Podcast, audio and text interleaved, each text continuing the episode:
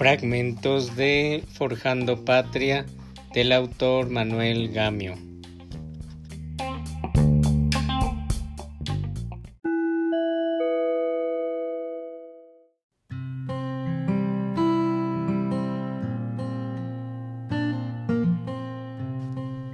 Nuestras leyes y nuestros legisladores. En una de las proposiciones que la delegación mexicana presentó ante el segundo Congreso Científico Panamericano efectuado en Washington, se expuso la conveniencia de revisar y reformar las constituciones y leyes latinoamericanas, de acuerdo con la naturaleza y verdaderas necesidades de la población. En este capítulo vamos a referirnos a las condiciones que deben caracterizar a nuestros legisladores para que conscientemente puedan desempeñar su alta tarea. Siempre o con contadísimas excepciones, los cuerpos legislativos mexicanos, Senado y Cámara Popular, estuvieron constituidos por individuos que sólo de una manera teórica y nominal representaban entre paréntesis signo de interrogación, a los habitantes de las entidades políticas del país, la Ciudad de México y otros centros de confianza para la Federación.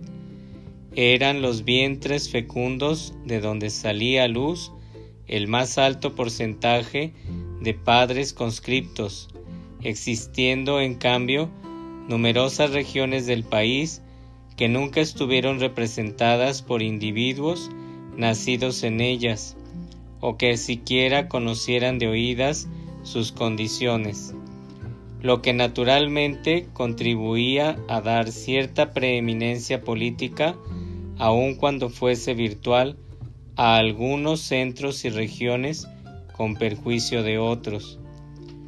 Por esto la representación era teórica, fue nominal sobre todo en la época porfirista, porque de todos es sabido que sus miembros carecieron de significación, reduciéndose su papel al de asistentes pasivos y somnolientos, a imbéciles sesiones narcóticas. Las leyes que empíricamente han regido a México independiente no pueden conceptuarse como tales, sino como disposiciones sociológicamente unilaterales y geográficamente localistas, puesto que su aplicación no produjo el desarrollo armónico de todos los grupos sociales, ni el progreso paralelo de las entidades de la Federación.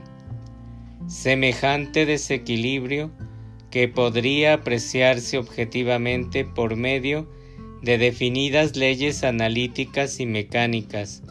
Es, en síntesis, una de las causas de nuestras revoluciones contemporáneas y pretéritas.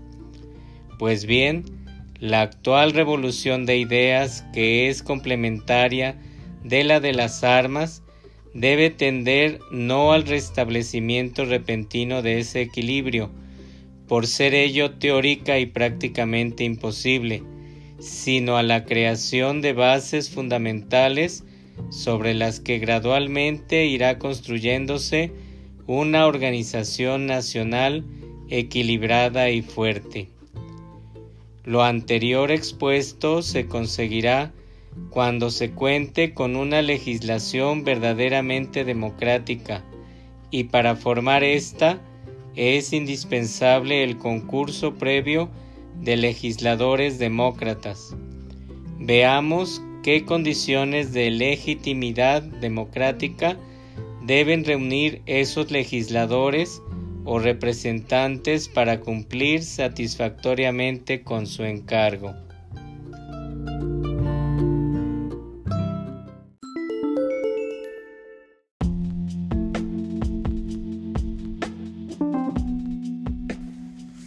Representación demográfica. Las cámaras no deben estar exclusivamente formadas por elementos burgueses inconscientes, como ha sucedido con frecuencia en México. Es indispensable la representación directa de todos los grupos sociales, obreros de las ciudades, braceros de los campos, burócratas, industriales, agricultores, capitalistas, gente de mar, ferrocarrileros, etc. Deben poseer efectivamente voz y voto en materia de legislación.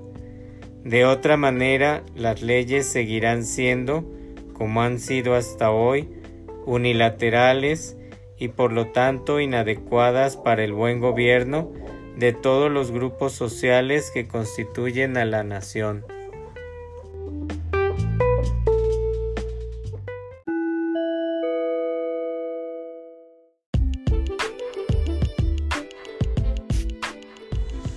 Representación étnica. Para representar legítimamente a las diversas agrupaciones étnicas de nuestra población, los legisladores respectivos deben ser nombrados por ellas y pertenecer a ellas, o cuando menos estar íntimamente compenetrados con su manera de ser. Además, el mecanismo electoral exceptuando aquellos lineamientos generales relativos a recopilación, envío de datos, etc., será el que elijan dichas agrupaciones, aunque parezca muy primitivo el de algunas en relación con el de otras. En efecto, las familias indígenas conservan profundamente arraigado el sistema patriarcal en las nominaciones electorales, en dirimir cuestiones íntimas, etc., no teniendo derecho la Federación ni los gobiernos de los estados para obstaculizar tales procedimientos, en tanto no perjudiquen a la colectividad. Las cámaras nunca supieron cuáles eran las condiciones y las necesidades de los mayas en Yucatán, Quintana Roo, Campeche, Tabasco y Chiapas, de los otomíes de México, Guanajuato y Querétaro, de los yaquis de Sonora, de los pintos de Guerrero, de todas esas familias de indígenas que enumeran varios millones de criaturas. Tal desconocimiento era explicable si se recuerda cuán reducida fue siempre la proporción de individuos de origen indígena en la representación legislativa, debiéndose hacer notar que, aparte de su corto número, esos individuos eran indígenas renegados, por voluntad propia o por imposición del medio, ya que habiendo asimilado la cultura, el idioma, las aspiraciones y las tendencias de otras clases sociales, no comprendían no sentían las urgentes necesidades físicas e intelectuales de sus antiguos hermanos, a quienes consideraban como seres irredentos e incultos. Y es claro que esas familias indígenas, separadas del concierto nacional, ignoradas por la Constitución, por las leyes federales y por las provinciales, y sólo tenidas en cuenta cuando se trataba de imponerles contribuciones arbitrarias, arrancarles contingentes de sangre y servidumbre y engañarlas en las transacciones comerciales. Solo hallaron en su desesperación un dilema, rebelarse o morir, y unas, como puede observarse en la mesa central, han estado pereciendo por degeneración, otras yaquis y mayas vegetaron siempre en secular rebelión y casi todas han colaborado en la actual revolución en busca de libertades, en espera del sitio y de la jerarquía que por derecho legítimo les corresponde en el hogar nacional.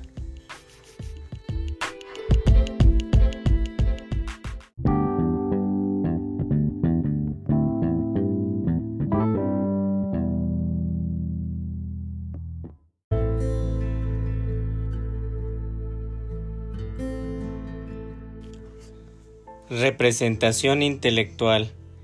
Generalmente ha prevalecido en nuestro país el prejuicio fatal de alejar de la política a los hombres de ciencia, periodistas cultos e independientes, artistas de valer, etc., lo que hizo que el criterio imperante en las cámaras fuera siempre incoloro, mediocre, ya que además de ser insignificante el número de intelectuales que las integraron, tuvieron estos por consigna la de ver, oír y callar, en tanto que una mayoría de cretinos bostezaba o tejía de insulsos temas impuestos arriba, se conciben cámaras legisladoras sin el concurso de elementos intelectuales que en todas partes han sido y serán la base y la cumbre del progreso nacional en sus múltiples aspectos? Representación política. Hemos dejado de propósito en último término lo relativo a representación política. Política. ¿Hemos sabido alguna vez lo que sensatamente significa ese término y sobre todo lo que debe significar en nuestro medio? Sin ambajes hay que decirlo, la política mexicana, impropiamente llamada así, fue un conjunto heterogéneo difícil de identificar, personalismo, lucro de determinados individuos y castas, adulación, temor, ambiciones, una hidra, más vale que no exista representación política en las cámaras, si ha de estar integrada por políticos moldeados en las matrices de antaño. En otro podcast tocaré el tema de la política y sus valores. Hasta luego.